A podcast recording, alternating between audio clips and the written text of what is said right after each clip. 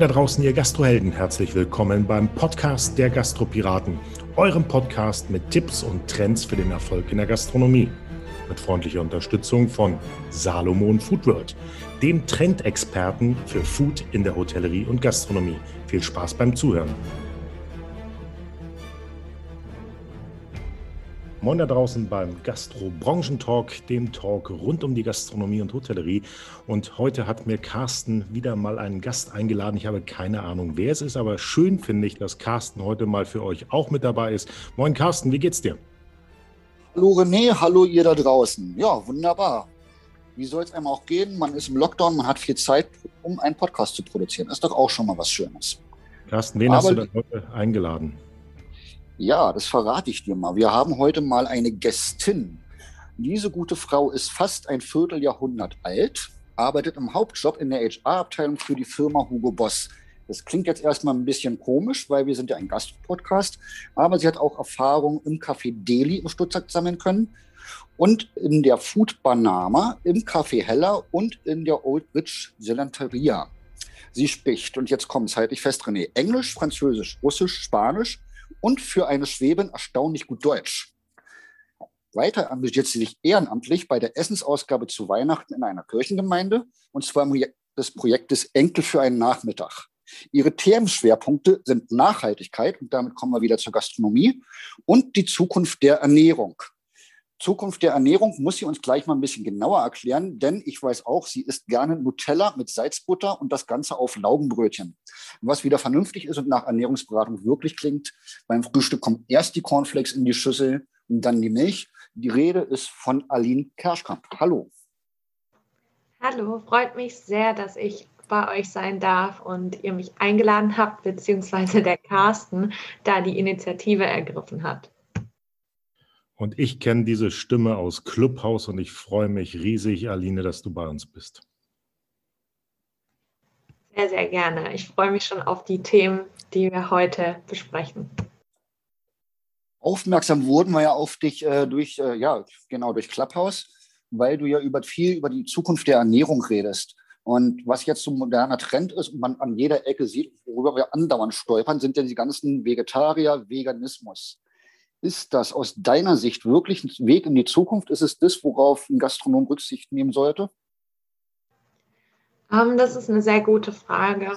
Im Grunde genommen finde ich es sehr hilfreich, wenn man äh, Vegetarier, ähm, rein pflanzlich Ernährende ähm, oder eben auch Veganer, Flexitarier und Co. auf dem Schirm hat und mit einfach in sein Konzept einbezieht, ähm, einfach auch um diesen Inklusivitätsaspekt dabei zu haben.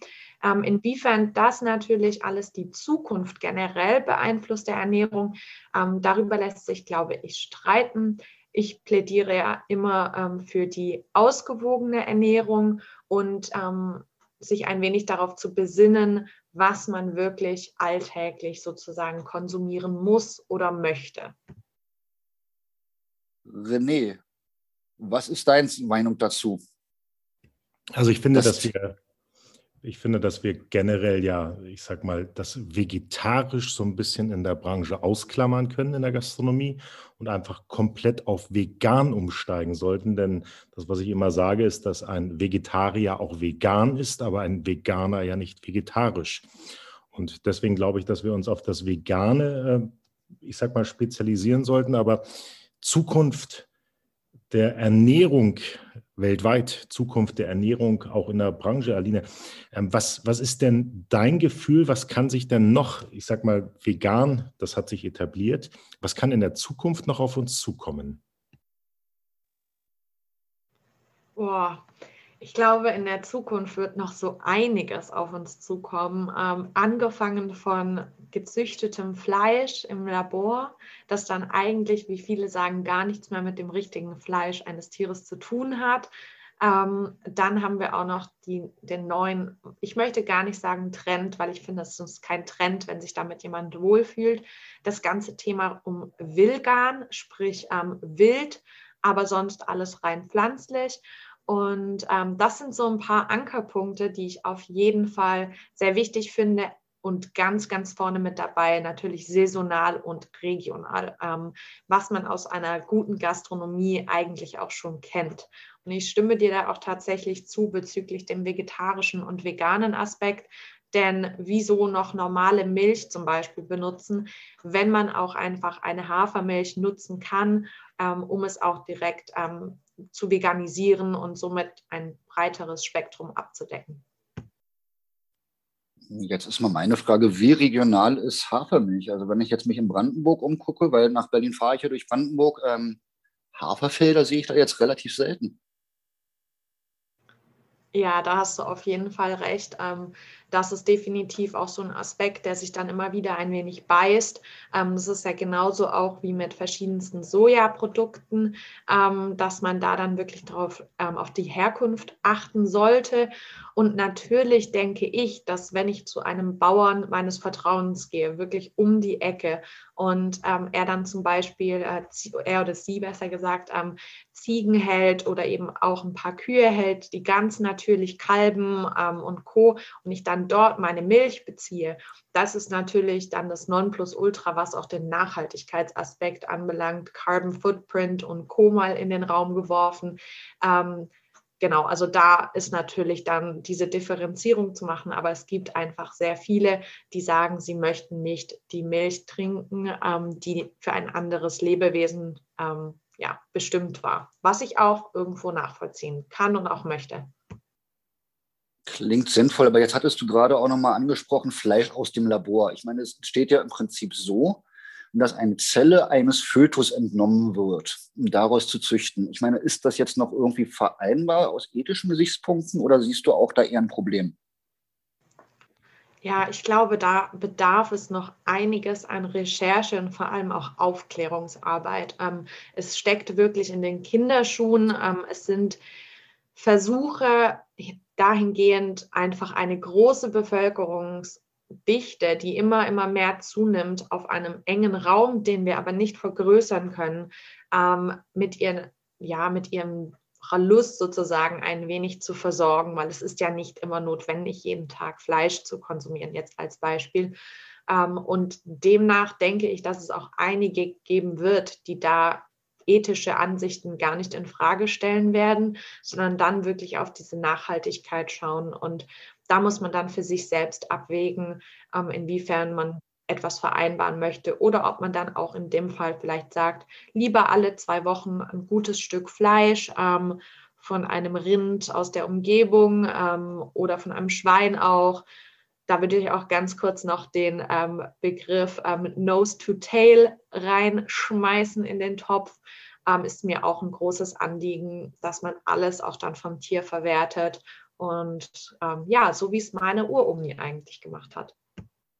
Also quasi äh, mehr so back to the roots äh, der ursprünglichen Ernährung, weil unsere Großeltern konnten sich ja auch nicht irgendwie leisten, dass sie äh, irgendwas weggeschmissen haben.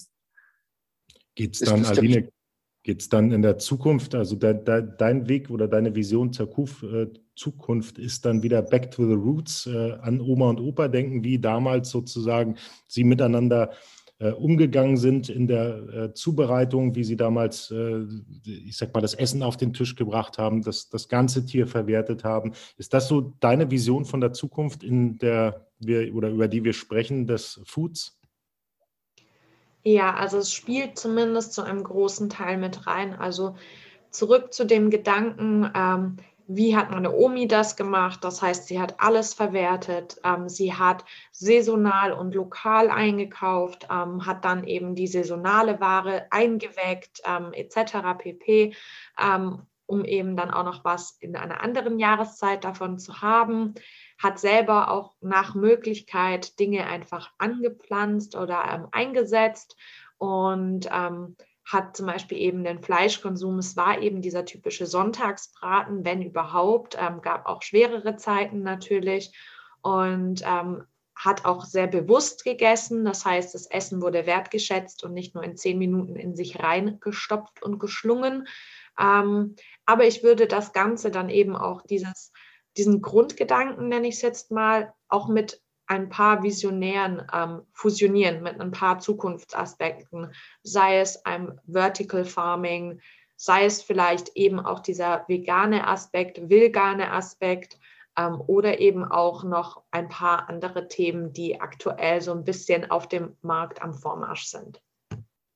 Ich glaube, da brauchen wir mal eine Übersetzung für die Hörer. Was meinst du mit dem Vertical Farming? Also ich weiß es, aber vielleicht kannst du diese Fachbegriffe, die du reinschmeißt, auch ein bisschen, äh, ich sag mal, ins Deutsch, in das Gastronomie-Deutsch übersetzen, weil nicht jeder weiß, wovon du sprichst. Ja, das können wir natürlich sehr gerne machen. Ähm, es sind nur so Geflogenheiten, die man dann immer irgendwo auf, ja, aufschnappt.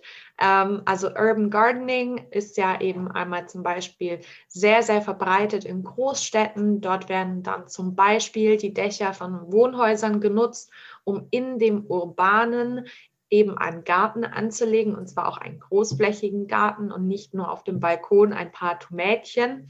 Ähm, und das Vertical Farming, dabei ähm, haben wir eben schon das erste prägnanteste Wort enthalten. Und zwar geht es hierbei um ähm, die Vertikale. Das heißt, wir haben wirklich auf die Höhe gebaut, ähm, zum Beispiel ein, ja, einen landwirtschaftlichen Betrieb, sag ich mal, ähm, ist zum Beispiel sehr, also im asiatischen Raum schon ganz gut auf dem Vormarsch. Also da gibt es auch wirkliche Hochhäuser, in denen ähm, dann diese Landwirtschaft in Anführungszeichen betrieben wird. Ähm, verschiedenste von Salat über Kräuter etc. dort angepflanzt werden oder angebaut werden. Und das natürlich um einiges ja, viel weniger Platz verbraucht, weil es geht in die Höhe und nicht in die Breite. Und das ist eben ein großes Problem, das wir zum Beispiel mit Feldern und Co. Ähm, aktuell haben. Die nutzen, nehmen einfach zu viel potenziellen Lebensraum weg. Und genau. Spannendes Thema. Ähm, also gerade dieses horizontale, nee, Quatsch, nicht horizontal, das vertikale Gärtnern glaubst du, das ähm, kann man in der Gastronomie äh, umsetzen und wie kannst du das, also wie würdest du dir das in deinem Fall wünschen? Denn ich habe ja gesehen, diese ganzen Varianten gibt es natürlich auch für Restaurants. Es gibt auch einige Restaurants, die das schon bei sich haben, wo man quasi das Gemüse ja, vor Ort beim Reinkommen in das Lokal wachsen sieht. Glaubst du, das ist ein Thema, was sich durchsetzen wird? Oder ist es ein Thema, wo die Leute noch zu viele Berührungsängste haben, weil sie noch immer dieses verklärte Bild haben von äh, viel Erde, viel Nährstoffe und es muss alles draußen wachsen, um dann bei irgendwelchen großen Ketten ihre Tomaten zu kaufen aus Holland, die wahrscheinlich gar keine Erde oder Wasser gesehen, nee, Wasser schon, aber keine Erde gesehen haben. Kriegt man das irgendwie hin? Ja, also ich finde, es ist tatsächlich vor allem unheimlich wichtig, was die ähm, Kundenbindung anbelangt. Also es gibt gerade so in auch meiner Altersklasse oder meiner Altersgruppe gibt es unheimlich viele, die sich einfach sehr, sehr stark mit den Themen der Ernährung auseinandersetzen und eben auch gerne wissen möchten, woher etwas kommt. Und ähm, diese Generationen kann man einfach sehr gut damit abholen, dass man ihnen Dinge visualisiert. Und ähm, sei es nur ein ganz kleiner Anteil, zum Beispiel die Salate ähm, oder die Kräuter, die innerhalb dieser Gastronomie verwendet werden, wenn das schön, sei es am Eingang oder auch auf dem Weg ähm, zur Küche, platziert ist in so einem vertikalen Aufbau. Und das muss auch nicht teuer sein oder speziell sein. Es muss nicht von einem ähm, Start-up oder ähnlichem sein, wobei es da auch einige gibt, die das sehr gut machen. Ähm, es kann, können auch tatsächlich einfach nur zusammengeschusterte, selbstgebaute Hochbeet-Varianten sein, ähm, die dann einfach auch nochmal tatsächlich ein wenig Atmosphäre mitbringen in die Lokalität ähm, und eben einfach visuell darstellen, hey, das benutzen wir, das da kümmern wir uns selber drum. Wir wissen ganz genau, was da reinkommt und somit wisst ihr das auch. Und demnach denke ich mal, es ist auf jeden Fall ein Potenzial, das genutzt werden sollte. Und ähm, da müssen, glaube ich, die ein oder anderen Gastronomen auch so ein bisschen über ihren Schatten springen, weil es ja für manche dann doch auch vielleicht die Inneneinrichtung ein wenig visuell unterbricht oder ähnliches. Aber es ist alles auf jeden Fall umsetzbar. Und mich würde es sehr freuen, wenn ich das mehr sehen würde. Aline, das Problem ist aber, das haben wir schon in vielen Restaurants gesehen, du kannst ja nicht den, den Bedarf, den du in einem Restaurant hast, äh, mit dem eigenen Anpflanzen decken. Vermischen wir dann nicht wieder die Produkte, die wir im Restaurant sehen? Also da, da sehe ich den tollen Salat, da sehe ich den Rucola, da sehe ich die Minze, da, da sehe ich alles, was angebaut wird, aber tatsächlich wird ja viel mehr benötigt, als wir anbauen können. Und dann vermische ich ja wieder dieses Gefühl, ah, die zeigen mir zwar, aber in der Küche bauen, verwenden sie was ganz anderes. Ist das nicht eher gefährlich, dass man dann, ich sag mal, so ein bisschen etwas vorgaukelt, was man nachher gar nicht auf dem Teller hat? Ja, da verstehe ich den Punkt. Also ich verstehe es absolut. Ähm, ich kenne es ja eben auch selbst aus der Gastronomie, was da für Mengen einfach benötigt werden teilweise. Ähm, speziell bei den Top-Runnern, sage ich jetzt mal. Ähm, allerdings denke ich mal, dass wenn man da eine selektive Auswahl trifft, zum Beispiel, dass man wirklich sagt, man kümmert sich um eine, eine Beilage und dass die dann eben dort visualisiert wird und das sich dann wiederum immer saisonal ändert ähm, und dann gibt es es einfach nicht mehr. Wenn es leer ist, dann ist es leer. Und ähm, das würde ja auch schon wieder so einen fast, ja, so einen exklusiven Faktor mit reinbringen.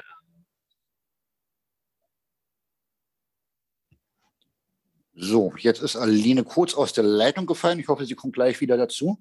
Liegt aber sicherlich daran, äh, wenn die, bei ihr das Wetter so ist wie bei mir, denn äh, das werdet ihr auch hören. Hier gewittert es gerade. Aber Carsten, lass uns mal dabei weiterbleiben. Und Hagelt. Ist Aline gerade wieder zurück? Moment. Carsten, hörst du mich? Ich höre dich und ich rede mit dir. Achso, ich habe auch mit dir gesprochen. Ähm, Carsten, aber lass uns mal ganz kurz über dieses Thema weiter denken. Ähm, wenn, wir, wenn wir uns spezialisieren, Aline, auf ein Produkt in der Gastronomie und sagen, wenn es aus ist, ist es aus, dann kann ich mir aber momentan nur vorstellen, ich baue dann Petersilie an, weil die kann ich in Massen produzieren ähm, ich, ich sag mal, ich kann keine Tomate, ich kann keinen Kohl. Beim Salat wird es total eng. Ähm, ich kann keine Kartoffel, weil ich sag mal, bis ich die Kartoffeln überhaupt zur äh, Erntefähigkeit gebracht habe, dann, dann kann ich das ganze Jahr über ja gar keine Kartoffeln mehr in meinem Restaurant. Also finde ich, ist das so ein bisschen schwierig, noch das umzusetzen. Ja, verstehe ich voll. Ähm, aber es ist auf jeden Fall etwas, was ich versuchen würde. Und ähm, ich würde es, und man kann es selbst, wenn man es anbaut. Man könnte es ja auch so rumdeichseln, dass man sagt, okay, ähm, wir verkaufen das Ganze einfach. Also ja, ähm, wir bauen es selber an, wir verkaufen es, wir benutzen es nicht, weil wir eben nicht unsere notwendigen Mengen ähm, produzieren können. Und das wäre ja auch ein schönes Giveaway oder Takeaway für die Gäste nach Hause, ähm, wenn sie da dann so ein Basilikum oder eben Petersilie oder sowas einfach in einem kleinen Töpfchen für sich mitnehmen können und das dann vielleicht auch zu Hause gerade aus ihrem Lieblingsrestaurant weiterziehen können. Das ist eine Variante und aus eigener Erfahrung weiß ich, dass es für Gäste einfach mal ein sauschönes Gefühl ist, äh, wenn sie sehen, dass der Koch die Kräuter erntet. Und wenn der Koch die Kräuter erntet äh, oder die nur Kräuter, Küchenkräuter oder ein Teil der Küchenkräuter da bezogen werden, ist es, glaube ich, zumindest ein großes äh, Zeichen für die Gäste, dass darauf geachtet wird, was, und da bin ich wieder ganz bei Aline, sicherlich ein Pro ist, dort essen zu gehen. Aber du sprachst ja auch gerade von Thema asiatischen Raum. Im asiatischen Raum werden ja auch viele Insekten gegessen. Aus Streetfood-Märkten sieht man es regelmäßig, dass Insekten gegessen werden. Glaubst du, dass man das irgendwie einen Gast transportieren kann, dass er auch mal Heuschrecken und ähnliches probieren sollte?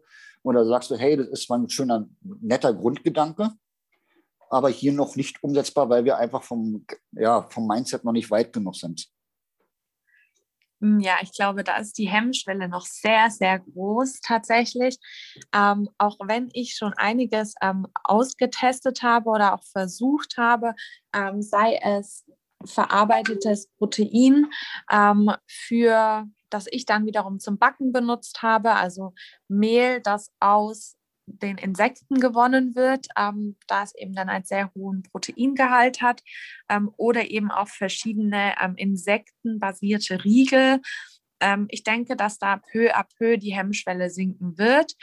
Aber es ist auf jeden Fall ähm, sinnvoll, das vielleicht langsam, aber sicher immer wieder irgendwie einfließen zu lassen ähm, und daraus dann auch einfach ein kleines Special zu machen. Also was ich voll empfehlen kann, sind tatsächlich Pancakes aus einem insektenbasierten Mehl. Schmeckt mega gut, weil es so einen richtig nussigen Geschmack hat.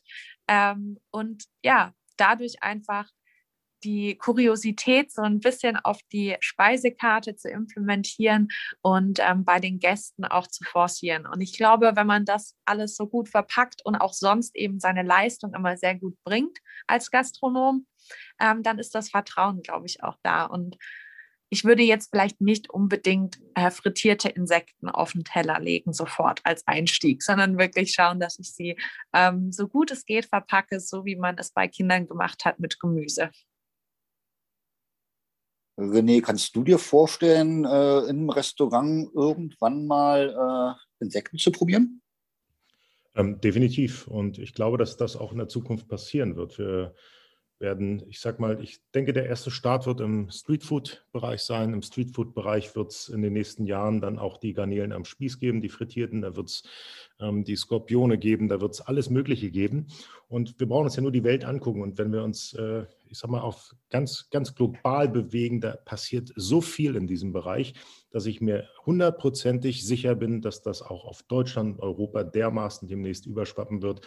Muss ich nur jemand trauen. Und ich glaube, das wird nicht mehr lange dauern. Sehr gut. Ähm, was glaubst du, Aline, wie müsste sich ein Gastronom aufstellen und wie kriege ich diese Message äh, transportiert? Mache ich das bloß über Social Media und Werbung? Oder muss ich dann wieder anfangen, mein Personal so zu schulen, dass es dem Gast, der zufälligerweise da ist, äh, das ganze Konzept erklären kann? Oder hast du da einen ganz anderen Ansatz? Ja, ähm, ganz anderen Ansatz würde ich jetzt nicht sagen, weil man möchte natürlich auch irgendwo sich selbst treu bleiben und seinen Strukturen auch treu bleiben. Ich meine, in der Gastronomie haben wir sehr, sehr viele Familienbetriebe ähm, oder eben Generationsbetriebe, die einfach schon lange agieren. Und ähm, da möchte ich jetzt auch nicht, dass die da zu 1000 Prozent alles einfach über den Kopf schmeißen oder das möchte keiner, weil da geht deshalb geht man gerne hin.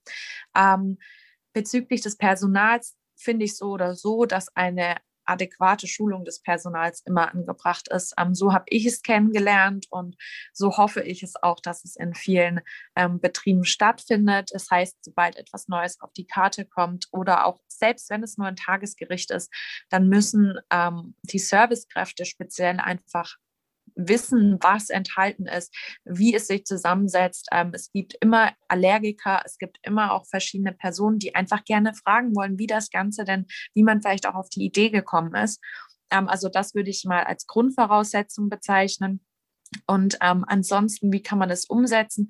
Ich würde da wirklich auch interaktiv vorgehen. Interaktiv in dem Sinne, dass ich ähm, wenn es wieder möglich ist, vielleicht auch mal den ein oder anderen Kochkurs mache, ähm, die ein oder andere Foodbox packe, ähm, dass es sozusagen zu Hause nachgemacht werden kann.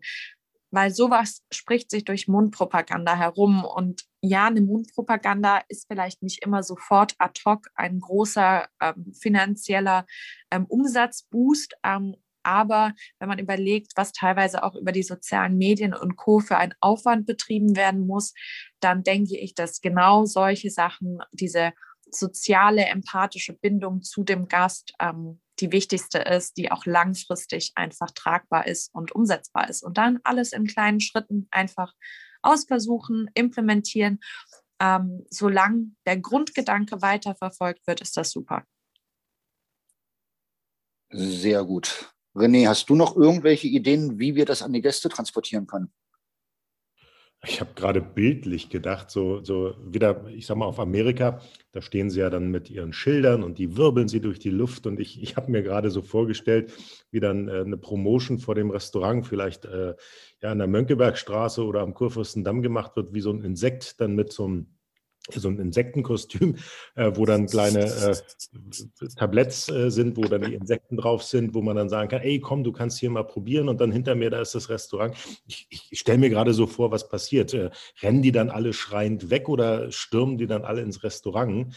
Ähm, das habe ich mir gerade so überlegt. Aber ich glaube, dass das Einfache ist wirklich, äh, man muss es testen, man muss es ausprobieren, man muss sich einfach trauen und äh, man muss einfach mal einen Schritt weiter denken, weil ich glaube, dass es in der Zukunft, äh, ich sag mal, ähnlich wie beim Vegetarier und Veganer ist, dass es dann auch irgendwann einen Insektorianer geben wird, wie auch immer der dann heißt. Und da wird es da wird's eine kleine Bewegung geben, dass die Leute einfach sagen, okay, ich gehe nicht mehr auf das große Tier, ich gehe jetzt aufs ganz kleine Tier und mal gucken, wie sich das entwickelt.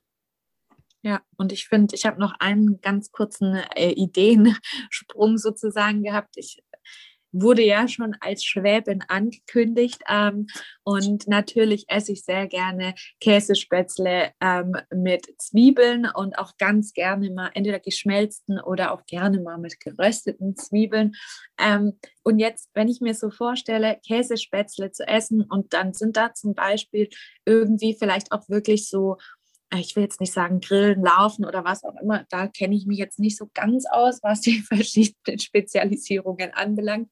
Ähm, aber einfach um, es geht ja da um diesen Crunch und wenn ich den Crunch auch hinbekomme, indem ich zum Beispiel diese Insekten äh, mit einer guten Zwiebel oder auch mit einer Schalotte oder sowas schön anschwitze, schön oder scharf anbrate oder meinetwegen auch frittiere noch im Nachgang oder was auch immer, dann kann selbst ein wirklich ein Traditionshaus ähm, einfach solche Ideen mal ausprobieren und mal einbringen. Also es ist, glaube ich, auf jeden Fall alles möglich. Sehr schön. Da Aline es gerade angesprochen, wenn es denn wieder möglich ist, äh, das haben wir euch noch nicht verraten. Ich weiß ja nicht, wann ihr den Podcast hört, ob beim Duschen, beim Fahrradfahren, ob ihr den heute nach Ausstrahlung gleich hört oder äh, in einem Jahr. Heute ist der 11.3.2021 und bei uns ist eben noch alles geschlossen. Wir werden jetzt auch langsam zum Ende kommen. Wir haben aber eine berühmte Frage, die immer am Ende kommt. Und die würde ich gerne René bitten zu stellen.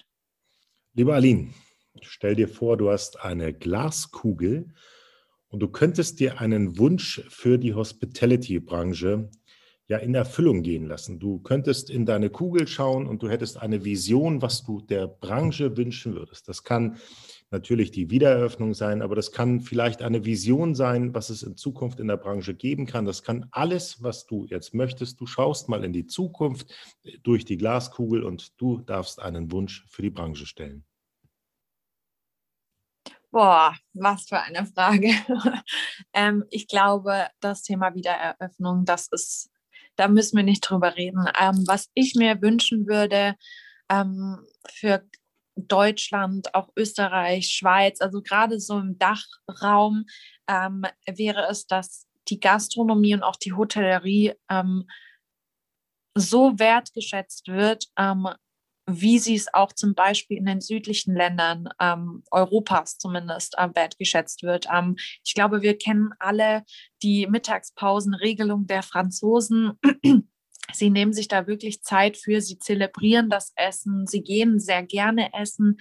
Ähm, die Spanier gehen auch zum Beispiel sehr spät am Abend noch essen, sind sehr gerne in Gesellschaft. Thema Tapas hier einmal kurz angeschnitten. Ähm, das würde ich uns allen wünschen, dass wir das alles ein wenig mehr zelebrieren, genießen ähm, und somit dann eben auch die ganze Branche auch weiter unterstützen können in ihren Innovationen und in ihren Ideen. Super, ein wunderschönes Schlusswort. Ich bedanke mich bei dir, Aline. Vielen Dank, dass du die Zeit genommen hast, heute mit uns zu reden und unseren Hörern mal ein kurzes Update aus deiner Sicht zu geben. Vielen herzlichen lieben Dank. Lieber René, da Aline jetzt unfreiwillig ihr letztes, nein, das klingt jetzt gerade falsch, sie hat nicht ihr letztes Wort gesprochen, hoffe ich mal, aber das für heute im Podcast letzte Wort. René, jetzt dein letzter Gruß, bevor wir uns verabschieden. Genau, Aline, auch von mir vielen, vielen Dank. Und ich sage wieder wie immer, Leute, nicht vergessen zu abonnieren, den Kanal zu teilen. Ähm, lasst einen Daumen bei den sozialen Netzwerken für uns nach oben und schreibt uns gerne über Facebook, Instagram oder direkt per E-Mail, was eure neuen Themen sein sollen, worüber wir sprechen sollen in unserem Podcast. Ich sage tausend Dank an Carsten, tausend Dank an Aline und ich sage jetzt Tschüss.